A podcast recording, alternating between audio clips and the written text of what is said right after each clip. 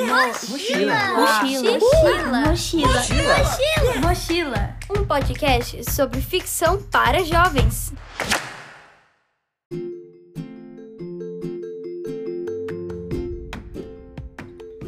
Podcast Mochila é um espaço para quem gosta de histórias juvenis. Aqui eu, Caio Tosi, converso com escritores, escritoras, roteiristas, diretores, diretoras e diversos artistas que produzem narrativas para pré-adolescentes, adolescentes e jovens adultos. Para quem quiser acompanhar todas as novidades do Mochila, basta seguir o perfil oficial do podcast no Instagram, que é o arroba Mochila Podcast. Agora, vamos para a conversa deste episódio.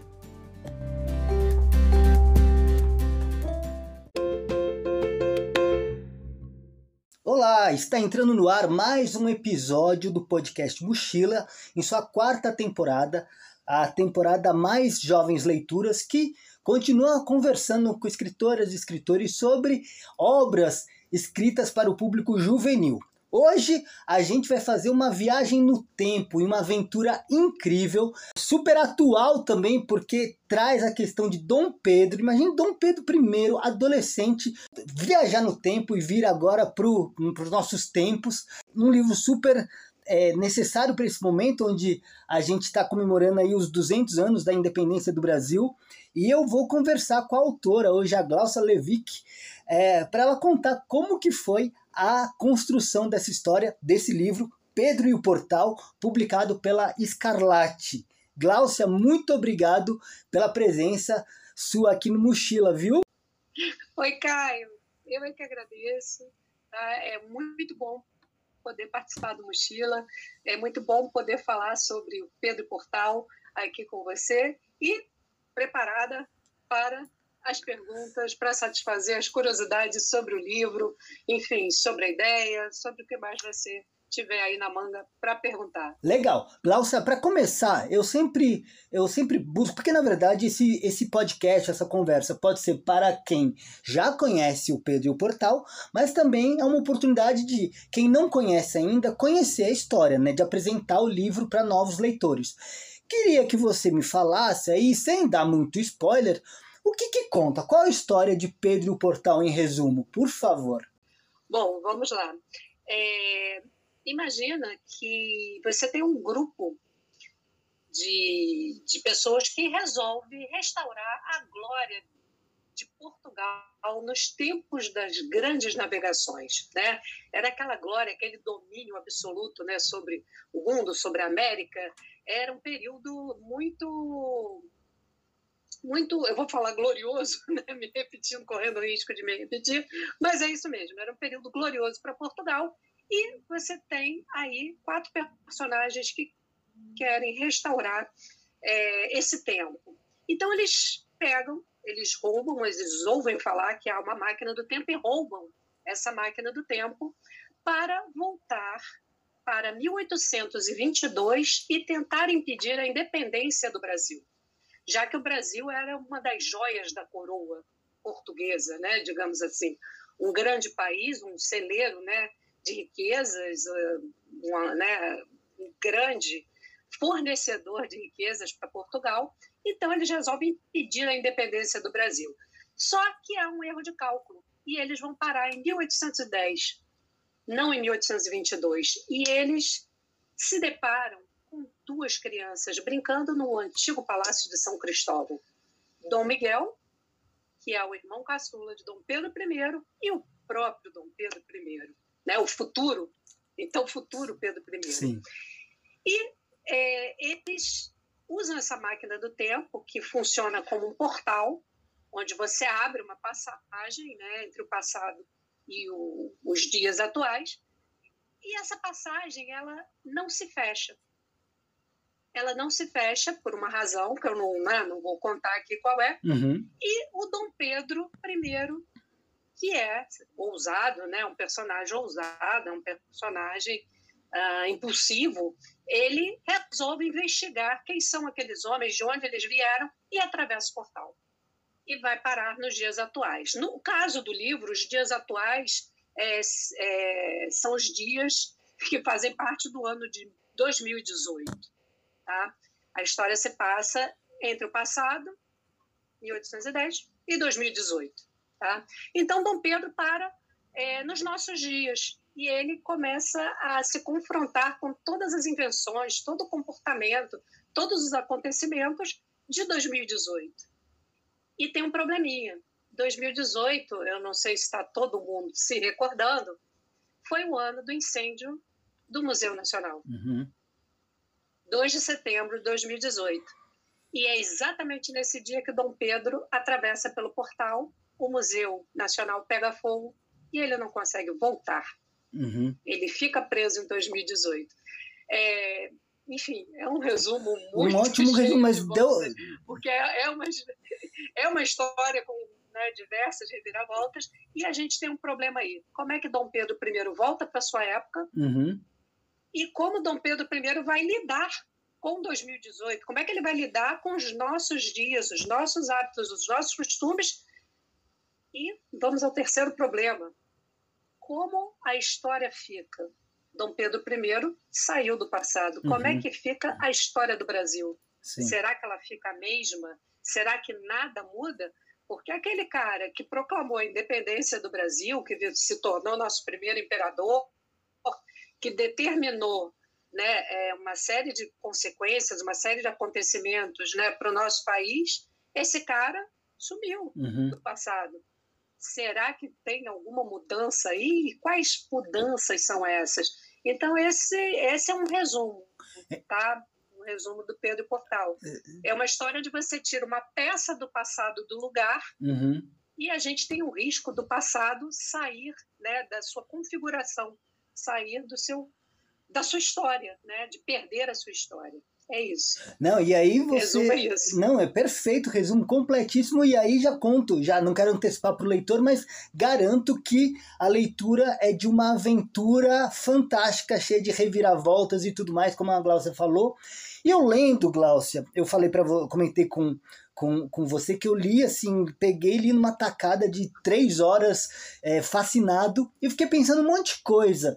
É, assim, primeiro, assim, de onde que veio a ideia desse livro? Eu perguntei, fiquei pensando, será que era por causa da, dos 200 anos da independência? Será que era por, foi a partir do incêndio do Museu Nacional? Como que surgiu a ideia do Pedro Portal, Glaucia? Pedro Portal é uma história de, de aproveitamento. Eu, eu vou contar a história toda, vamos lá. É, o Pedro Portal foi escrito por causa dos 200 anos da independência, Uhum. tá? Era realmente para né, é, aproveitar esse, né, essa ocasião, essa efeméride, né? A gente ia falar sobre isso, né? Queria escrever uma história sobre isso. Só que o planejado era escrever uma história em dupla com outro, com outra autora. Hum. Tá? É, O planejado era escrever uma história sobre a independência do Brasil em parceria com a Helena Gomes. Uhum. E nós começamos a ter vários encontros semanais, né? É, Ela mora em São Paulo, eu moro aqui no Rio, e todo domingo a gente se falava pelo Messenger e criando uma história, fazendo né, todo o resumo, toda a escaleta da história, né? E criando uma história que não tem nada a ver com Pedro Portal, nada Uhum. é outra história, é uma história juvenil, e a gente criando aquela história, e, e assim, de vez em quando, é, cada uma trazia uma ideia para contribuir com isso aí. E eu, fala, eu cheguei e falei, Helena, viagem no tempo? Ah, não, viagem no tempo não. Vamos fazer de outro jeito. Tá, tá bom. É que eu adoro viagem no tempo. Sim. Não, não, mas viagem no tempo não.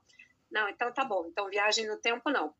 É, Helena, incêndio do Museu Nacional, super importante, né? Vamos falar sobre isso? Não, não, não. Incêndio do Museu Nacional não, porque eu não sei que rumo vai tomar a história. Não podem confundir ah, as causas do incêndio do museu com é, qualquer fato ficcional que a gente vá Uhum. inventar aqui. Eu falei, mas isso não vai acontecer, é só a gente ter cuidado na forma como a gente fala. Eu acho importante a gente trazer o Museu Nacional para a literatura, o que aconteceu com o Museu Nacional para a literatura, para que isso não seja esquecido. Não, não, mas eu acho que não, não encaixa na nossa história.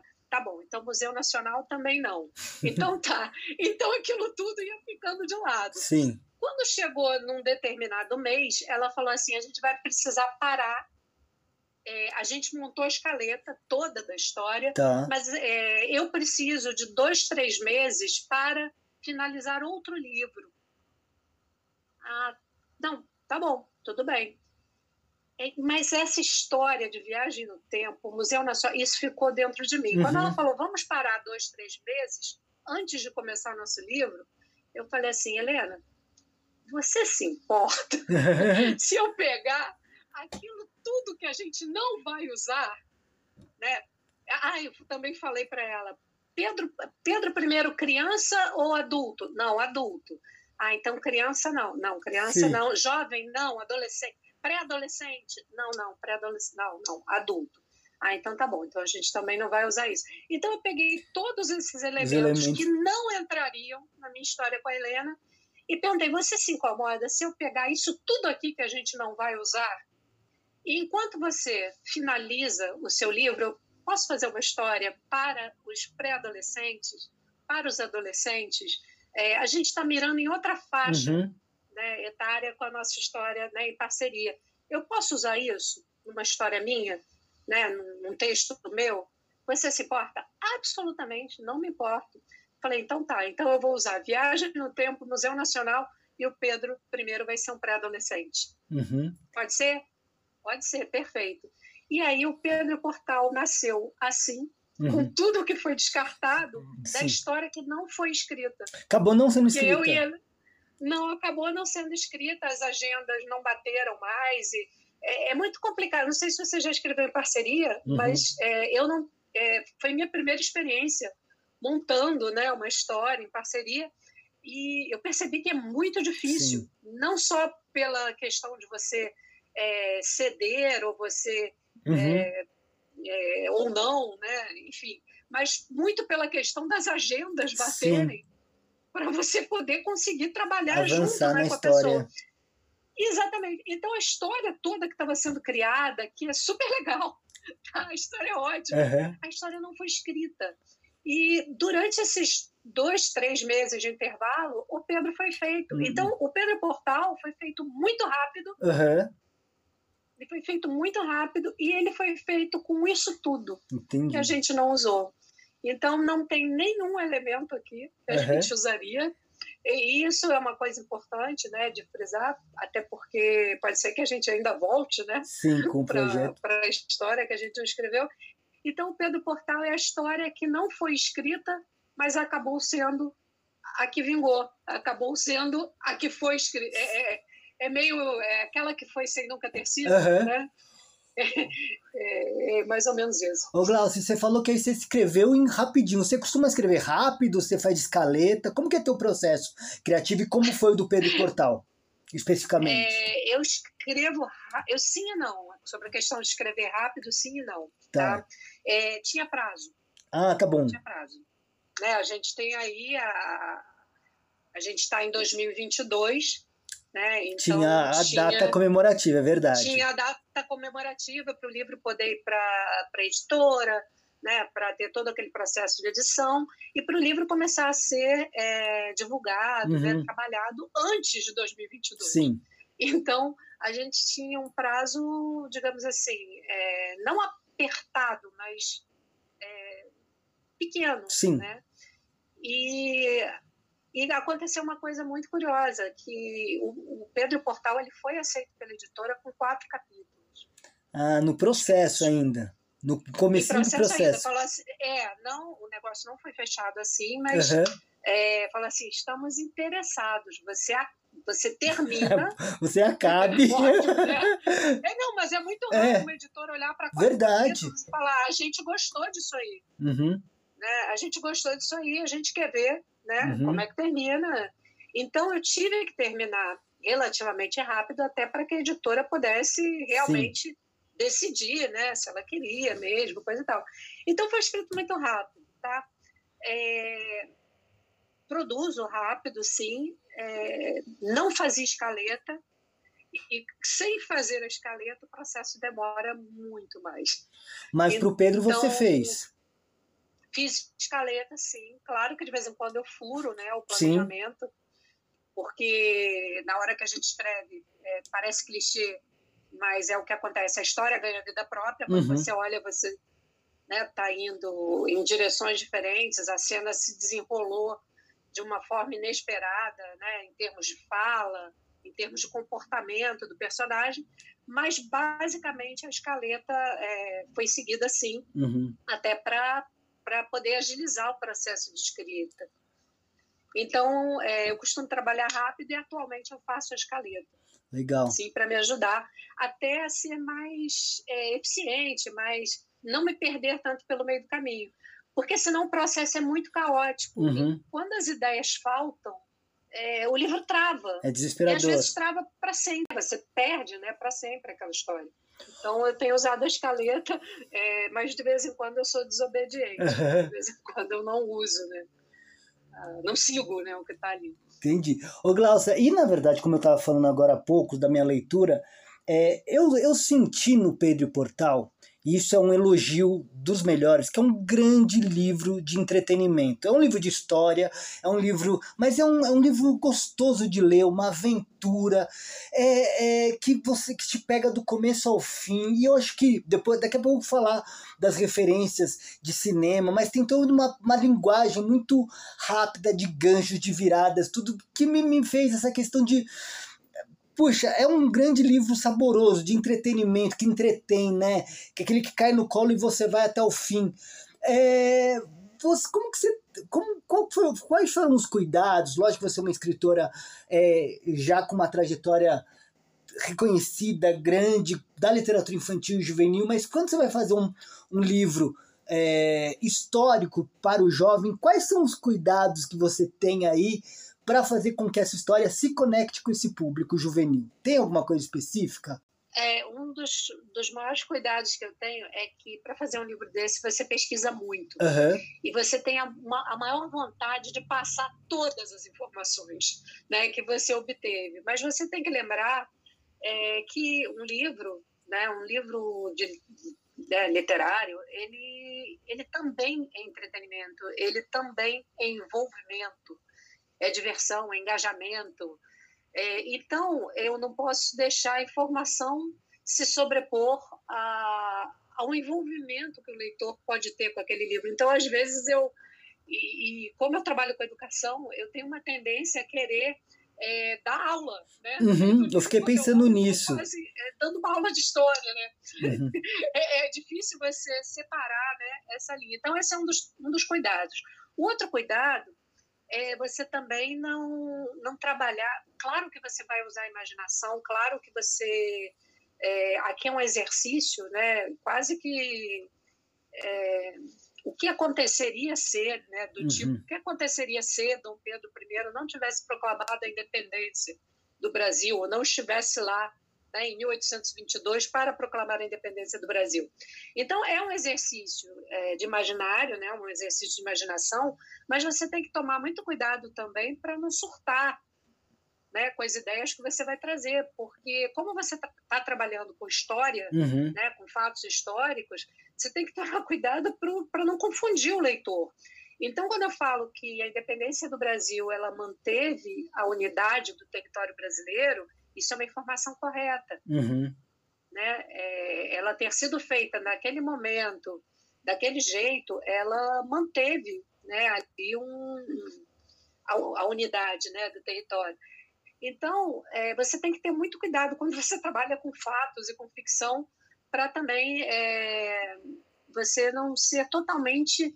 Uh, você deixar de ser fiel uhum. a, aos fatos, né? E, e, confundir o leitor nesse processo. E o outro cuidado é esse, para você também não começar a dar uma aula imensa de história, Sim. porque as curiosidades são muitas, os detalhes é, são, se multiplicam, né? Você vai fazendo as pesquisas. Por exemplo, uma das coisas que eu descobri no meio do processo de escrita é que o Dom Pedro I é, é possível que ele tivesse TDAH. Uhum. E, e, e, assim, eu botei, eu falei, nossa, isso é uma coisa muito legal para trabalhar com o Dom Pedro I pré-adolescente. Eu posso colocar ele inquieto, mexendo nas coisas e andando e caminhando para lá, para cá e, e aí foi uma coisa que eu trouxe para o personagem, né? Mas consegui incorporar a história como uh, um elemento da, é um elemento literário na construção do personagem e não como um fato histórico. Gente, olha só, eu pesquisei, descobri que o Dom uhum. Pedro, né? Então é, tem essa questão que ele tocava violão, ele tocava cravo, né? E aí era capaz de tocar um piano. Sim.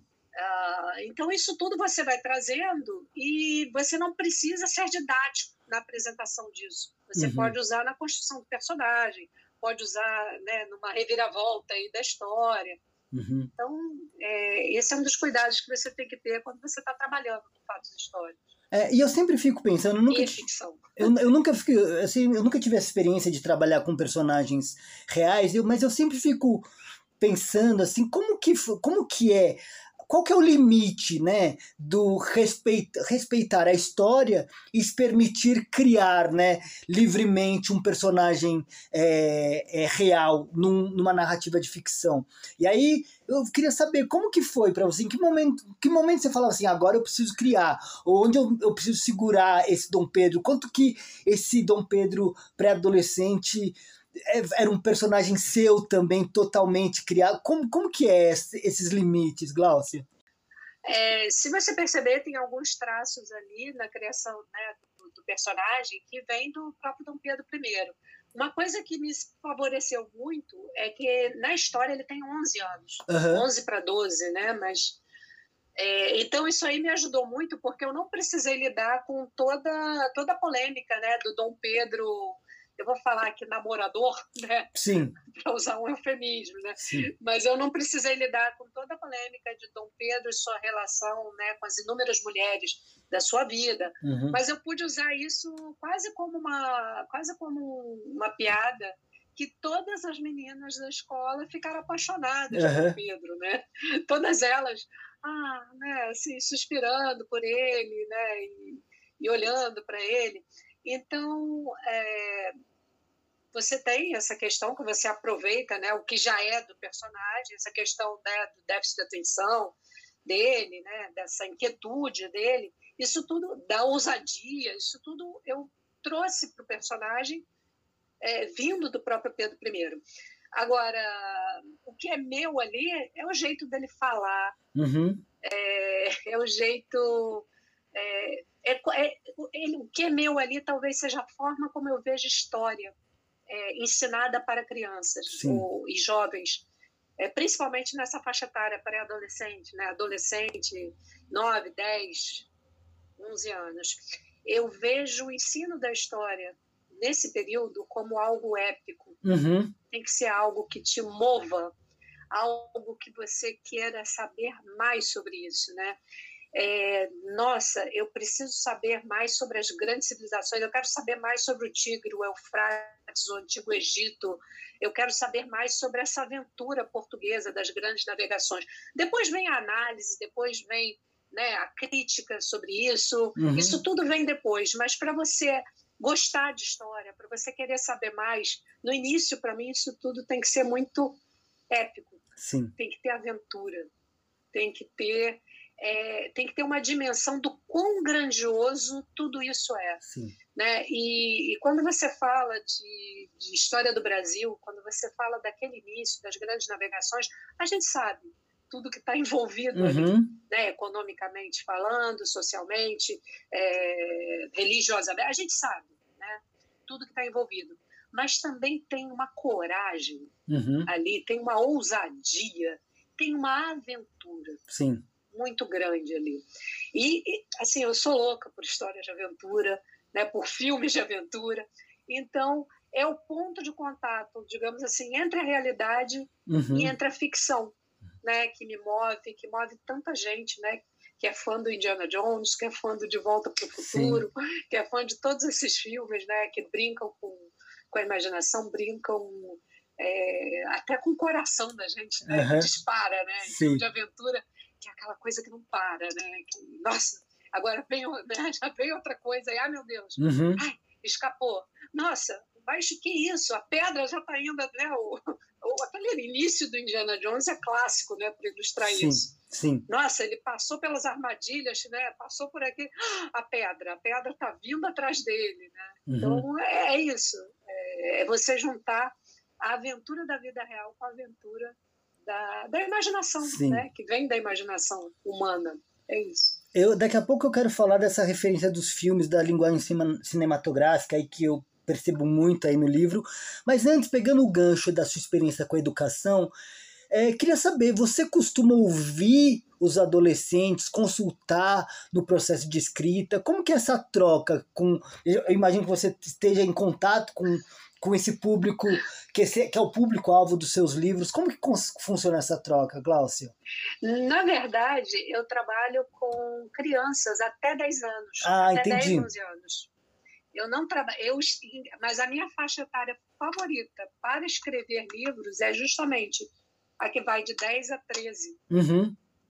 Eu não trabalho diretamente com essa faixa etária, eu tenho contato com eles quando eu visito tá, escolas, escolas e, e a gente conversa sobre os meus livros, mas a minha experiência no ensino de história é até os 10 anos, 10, 11 anos de idade. E, enfim, eu sou coordenadora tá, de história. Então, eu não estou na sala de aula, mas eu estou dizendo tudo o que vai ser feito. Eu estou uhum. decidindo, junto com a professora, tudo o que vai ser feito e de que forma isso vai ser apresentado. Sim. Então, a gente debate muito sobre o que, que eles gostam, o que, que eles que, que eles não gostam de acompanhar, o que, que move o aluno em sala de aula para se envolver com a história. Uhum. Então, é, eu, a todo momento eu faço essa pergunta: eles gostaram? Uhum. Eles, eles, perguntaram o quê? O professor até já sabe o que eu gosto de, de ouvir e ele já chega para mim contando, né? Olha, ficaram loucos com o tema tal. Uhum. Olha, quase não consegui dar aula porque todos queriam se posicionar. Uhum. E começar e, e, fazer esse trabalho com crianças é magnífico. Sim. Você poder deixar que eles falem, deixar que eles é, deem opinião, que eles pensem, que eles perguntem, que eles queiram saber mais, é magnífico. Então, é, é, é assim que o processo acontece, uhum. tá? na, na, parte de educação, trabalho com crianças. É, a minha forma de escutar o que eles têm a dizer sobre isso é através do professor, uhum. é por meio do professor, tá? Então, é, tem umas coisas inusitadas, né? Quando a gente foi dar governo geral, há alguns anos, né? Sim. O livro que a gente adota na escola tinha governo geral. Aí eu falei assim, ai meu Deus, que matéria é essa? Essa aula vai ser terrível, né? Aí conversei com a professora, a gente falou, não, a gente faz isso, faz assim, né? Aí depois eu perguntei, aí, como é que foi a aula de governo geral? Foi muito chata? Aí ela falou, eles adoraram, uhum. não paravam de me perguntar sobre a flechada que Estácio de Sá levou. Uhum. Ela assim, tia, mas foi onde? Foi no rosto? Foi no peito? O que, que aconteceu? Mas o que, que acontece quando você leva uma flechada? Uhum. Eles amaram a aula por causa da flechada. Sim. Então, você vai descobrindo também é, visões inusitadas, assim, você, gostos inusitados. Né? Você fala assim, nossa, o que chama a atenção deles não é o que chama a minha atenção. Eu estou preocupada Sim. com aquele quadro geral, né? político, econômico, e eles lá, como é que é a história da flechada? Uhum. Né? Eles pegam, na verdade, os pontos mais interessantes né, da história. Uhum. Outro dia a gente também estava falando de grandes navegações e assim, mas como é que eles iam ao banheiro? né? Então, você tem. E se você parar para pensar, que coisa legal, né? Como é que eles iam ao banheiro? Sim. Né? Como eles se alimentavam, como eles iam ao banheiro, e, enfim. É, você vai descobrindo que há um interesse muito do dia, há um interesse pelo dia a dia, há um interesse pelo o que é humano, pelo que o que é inusitado e pelo que eles consideram é, ser curioso, né? Assim, Uhum. Ser engraçado, curioso. Ô, ô Glaucia, e na, e na sua juventude, nessa, quando você tinha essa idade dos 10 aos 13, aos 15, você lia livros juvenis, livros históricos juvenis? E teve algum que, quando você hoje você trabalha aí fazendo não só o Pedro Portal, mas eu sei que outros livros históricos para os jovens, tem algum que marcou e hoje você sempre tem na cabeça aí como inspiração, como referência aí para você produzir os seus? É, não tinha, não tinha, não tinha uma grande variedade de livros históricos, muito menos para a, os adolescentes Sim. naquela época. Então, na verdade, eu li livros é, infantis e juvenis da época, tá? Uhum. Para você ter uma ideia, eu não peguei nem é, o Pedro Bandeira, uhum. que hoje, inclusive, faz 80 anos. Sim, né? no dia que estamos Parabéns, gravando aqui essa entrevista. É, hoje é o dia que estamos gravando. gravando. Nós estamos, estamos gravando aqui, dia 9 de março, 80 anos do Pedro Bandeira, devemos... que abriu o caminho para tantos autores juvenis. Né? Celebrá-lo sempre e lembrar que Pedro já esteve aqui no Mochila na primeira temporada. Então, quem quiser ter uma aula de literatura juvenil, ouça esse episódio. Maravilhoso. É, mas para você ter uma ideia, eu não peguei nem o Pedro Bandeira. Eu, eu tinha, na época do lançamento da Droga da Obediência, eu tinha 14 anos, uhum. assim como os caras. Sim. Né, como os personagens do livro. Então eu já lia outra coisa. Uhum. Então eu não passei nem é, pelo Pedro. Né? Eu digo isso porque eu acho que ele realmente é um autor que marca a literatura juvenil. Uhum. Então é, eu lia muitos livros de detetive. Sim muitos livros de mistério, de suspense, de, de aventura, e o que tinha na época. É, havia umas coleções da, da Ed Ouro, uhum. na época, tinha muitas coleções de detetive, tinha a coleção Vagalume, Sim. que também né, supria assim, é, essa sede que a gente tinha por aventura, livros de aventura, livros de mistério, a gente tinha aí uma história que é até muito mais antiga né, do que isso, ela não é dos anos 70, 80, né, quando foi minha adolescência, anos 80, que é o Escaravelho do Diabo, Sim. Né, que é um clássico. É, e tinha uma série que era a Inspetora, uhum. a Inspetora, uma série do Ganymede José, que escrevia José. com pseudônimo Sim. Santos de Oliveira, né? E tinha alguns elementos nessas séries que brincavam com objetos históricos. Uhum. O primeiro livro que eu li da Inspetora era um livro que tinha um selo raro. Tá. O selo olho de boi. E eu fiquei fascinada com a possibilidade de poder aprender alguma coisa real. Sim. Eu aprendi sobre o selo, o primeiro selo brasileiro, que é o selo de olho de boi, e pude me divertir com uma aventura.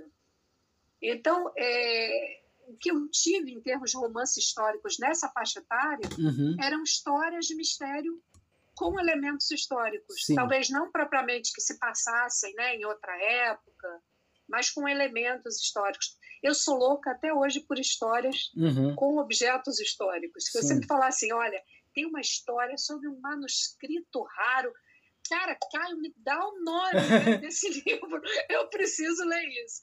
É, e na adolescência eu comecei já a ler, é, aí comecei a ler livros históricos, mas já livros adultos. Sim. Tá? É, li Raízes, né, que era um livro que fez grande sucesso né, nos anos 80. Li O Vento Levou, uhum. porque em 1983 é, iam passar o filme pela primeira vez na televisão. Na televisão. Né? na televisão, aí eu li O Vento Levou e mergulhei em toda aquela questão da Guerra Civil Americana, daquela separação, né?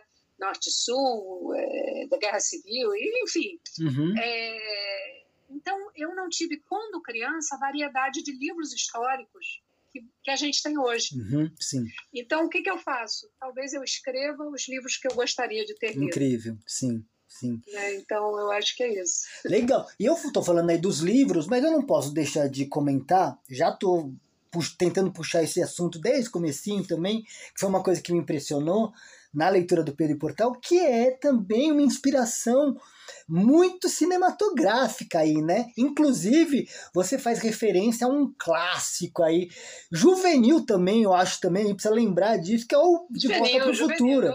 De Volta para o Futuro é um marco, é assim, é para ser visto, revisto, estudado, é, total, e você usa, né? Você usa o termo, né, do efeito é, Marty McFly, Marty né? McFly. Exatamente. É, como que foi, assim, primeiro, fiquei curioso, agora eu vou usar, eu também uso aqui esse podcast para suprir minhas curiosidades pessoais. Como que o como que é a sua relação como De Volta para o Futuro, já que também está aqui no nosso tema de filmes, livros juvenis. Como que, como que foi isso, Glaucia? É, vamos lá, além de livros históricos, quem gosta de história também gosta de livros com viagem no tempo. Sim. Né? É, mas da onde vem esse gosto? Imagina você, 15 anos, e você vai assistir a um filme no cinema chamado De Volta para o Futuro. Uhum. 15 aninhos. Sim. Né? Assistindo a um filme desse. Você imagina como marca.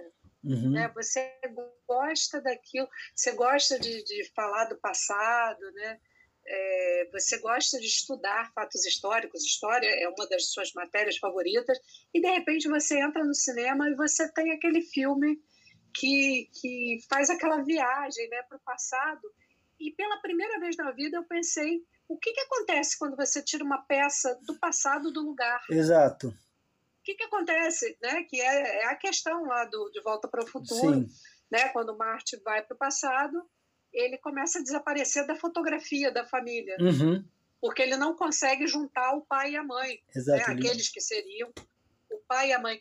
O De Volta para o Futuro é um clássico, é um clássico que me marcou. Eu assisti numa época é, que faz toda a diferença, Uhum. né? A época, essa época de, é, para mim, é, eu vou falar uma coisa, né? É, é, não é um romance de formação, mas ele está ali. Não deixa de ser, né? questão de você não deixa de ser um, filme de formação. Exato. Porque você também pensa é, na sua história, na história Uhum. dos seus pais. É, o- você começa a fazer esse exercício do que aconteceria ser. Né? Uhum. Você começa a pesar também né, o que, que você faz, o que você deixa de fazer. Então, é, e sem se contar que você se diverte pra Horrores, caramba, né? É. com um filme desse, horrores, né, com um filme desse. E é um filme que eu acho que marcou muita gente, marcou, ah, marcou até a história, né, do cinema. Uhum. Você vê que no, no dia o futuro do Marty McFly já passou. Exato. É, é. O futuro, né? O dia que chegou, todo mundo de- lembrou, né? Eu não lembro qual é o exato dia, todo mas eu lembro que. lembrou, né? é. Como é que como é que estão, né? As previsões, né? Feitas, né? Pelo De Volta para o Futuro. É, só para esclarecer quem está ouvindo, o De Volta para o Futuro foi lançado em 1985, Uhum. tá? É um filme de 1985. O futuro para o Marty McFly era o ano de 2015, Sim. né? Já passou, não era isso? É, Era isso? acho que é isso. 2015, Acho que é isso, né? é. E ele volta para 1955, 50, é. que foi quando os pais dele se conheceram, né, se casaram, formaram uma família e ele nasceu. Né? Enfim, mas ele volta para o momento em que os pais se conheceram. E é um filme interessantíssimo, né? é um filme que eu carrego no coração. É, é, é, é uma experiência afetiva você recordar né, de um filme que você assistiu a ele com 15 anos de idade.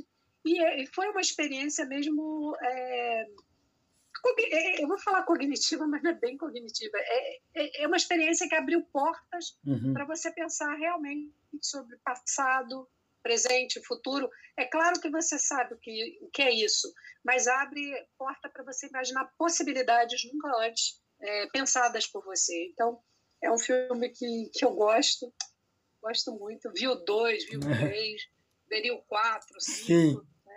Não, e o Pedro Portal. E o Pedro Portal, eu, eu, eu, eu tive essa sensação quando eu fui lendo, né? Que parecia de fato um grande filme, né? É, é muito descritivo, é muitas viradas e tudo. Então você via, a, você lê vendo as coisas acontecerem. Isso é muito. Eu, particularmente, acho isso incrível, me, me encanta demais. Você, para você.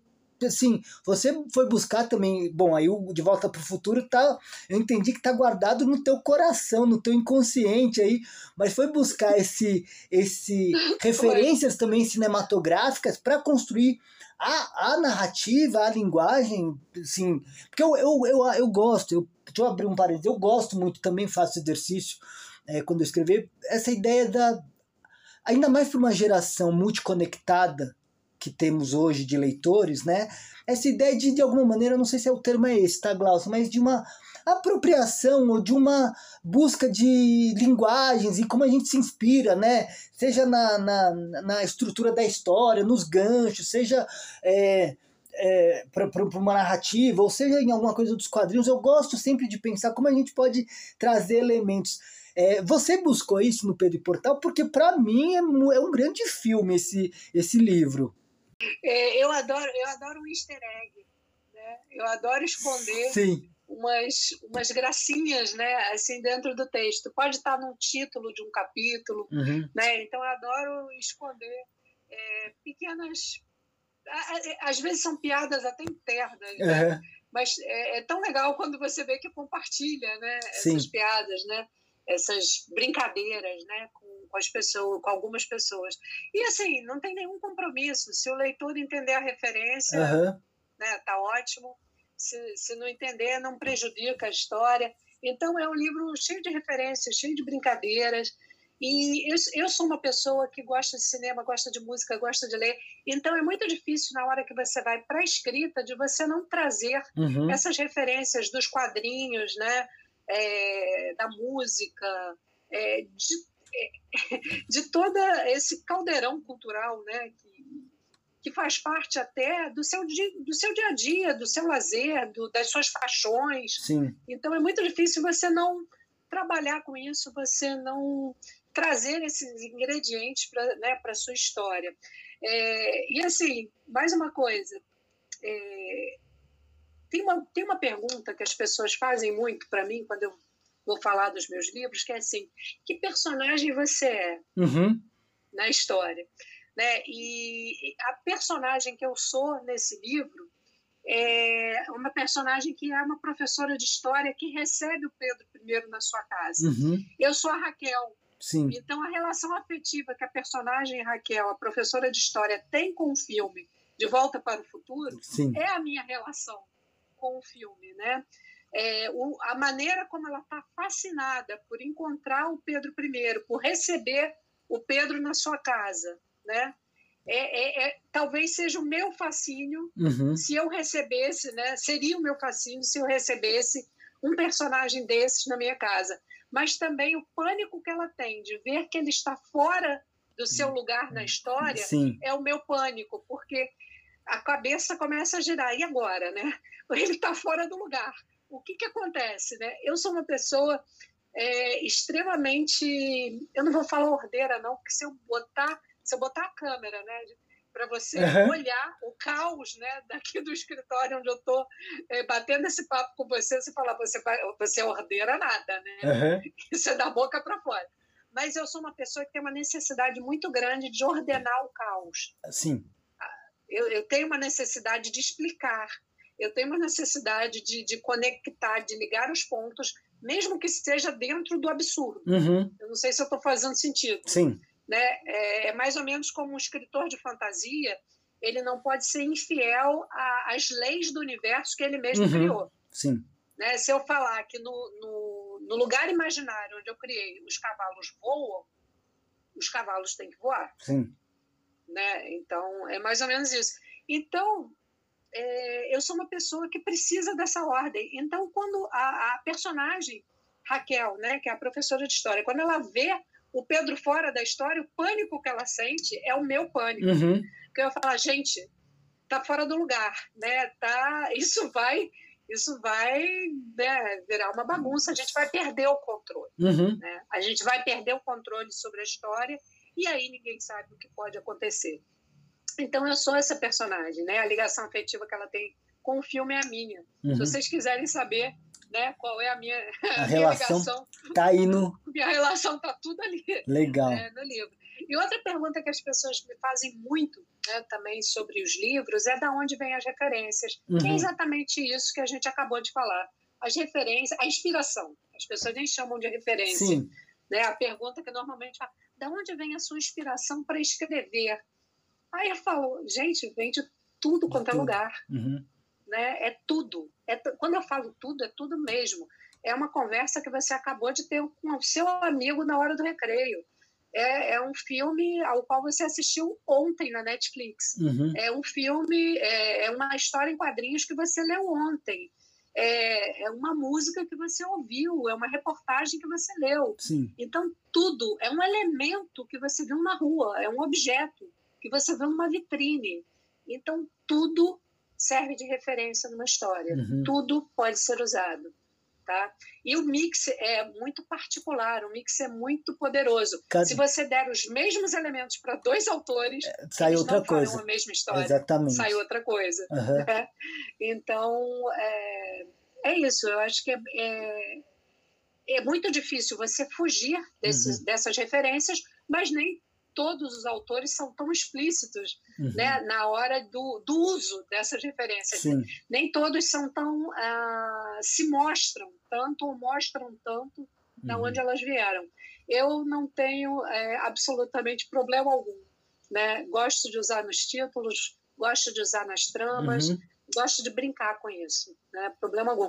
É, é, tem muita música também, né? No Pedro o Portal Sim, tem muita música, sim, né? Sim. É, Traz tem, referências tem um de- Maia, tem, tem um Tim Maia ali perdido no meio de um trecho, né? Aham, sim. Pedro I aprendeu a Pedro, né? No Rio de Janeiro aprendeu a gostar de é, goiabada, suco de caju. Eu nem me lembro a ordem da música. é, sim. Tomo, tomo guaraná, suco de caju, goiabada. Para Exato. sobremesa, né? E Pedro aprendeu a gostar de suco de caju, é, né? Guaraná, Guaraná. caju e goiabada com queijo para sobremesa. para a sobremesa.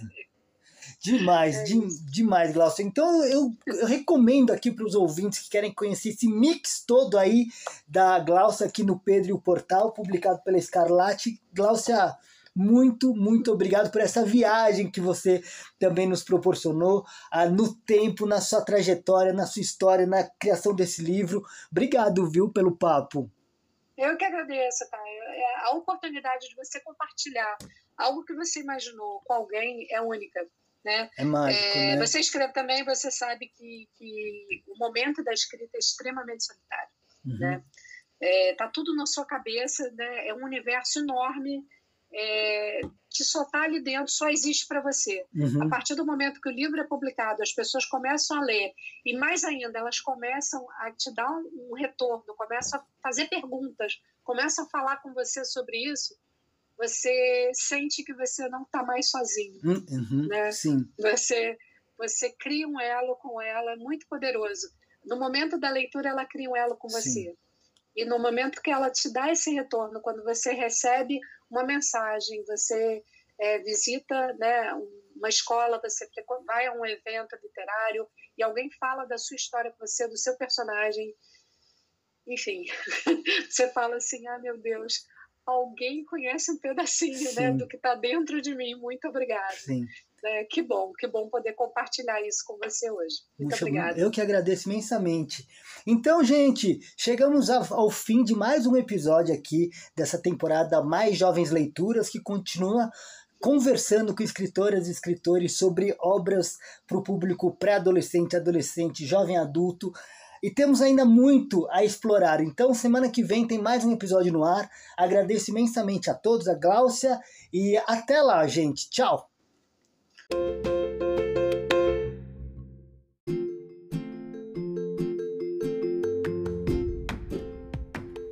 E ao final de cada episódio eu agradeço os amigos e parceiros que ajudaram de alguma forma na realização deste podcast. Então, o meu muito obrigado para Bihel, que é o responsável pela nossa marca, para o João Amódio, que criou a vinheta que abre e encerra nossos programas, e para o Chico Aleixo, que cuidou da mixagem da vinheta.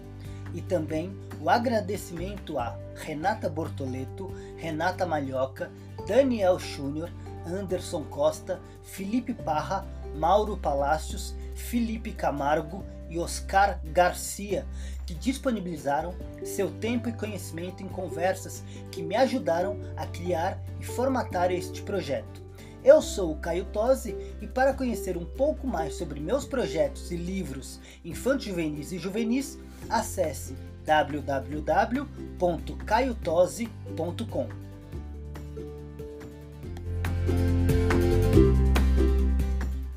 Mochila. Mochila.